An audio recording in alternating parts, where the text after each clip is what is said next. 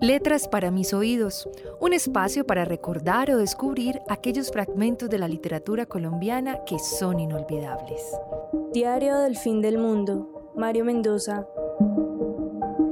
Pero es imposible que usted, que estudió filosofía, crea en la existencia de Dios, le había dicho Daniel en esa entrevista.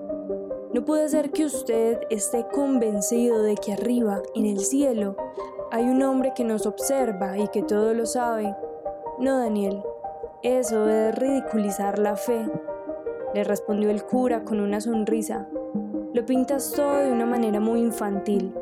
El problema de la fe no es la existencia de Dios, sino la fe en el otro, el amor por el otro, la entrega que eres capaz de hacer para que otro mejore sus condiciones, Jesús no está a la diestra de Dios Padre allá en el cielo. Jesús está en los jóvenes de este barrio que se han conmovido con tu historia. Jesús es la comunidad, Daniel. Y la pregunta es si tienes o no la suficiente fe para luchar por ellos. Ese tipo de religiosidad cogió a Daniel por sorpresa y no supo cómo argumentar en contra de una posición tan sólida y admirable. No sé si comprendes lo que te quiero decir, siguió diciendo el sacerdote. Si pones a Dios por allá, en el cielo, es fácil entonces ser cruel aquí abajo, en la tierra. Es lo que les pasa a muchos feligreses católicos que se dan golpes de pecho y rezan y van a misa todos los días y después, cuando tienen que dar de sí para ayudar a los demás, se cierran a la banda y no solo no lo hacen, sino que son capaces incluso de explorar y de segregar a los otros. Nadie les ha explicado que Jesús es su empleada de servicio doméstico, su portero, su obrero que les arregla las casas. Bajar la religión, encarnarla, es un proceso muy complejo porque nos compromete con la comunidad, nos exige una ética social, nos cuestiona nuestros privilegios y nuestros egoísmos. Daniel no sabía qué decir, el joven sacerdote cerró la conversación acorralándolo un poco.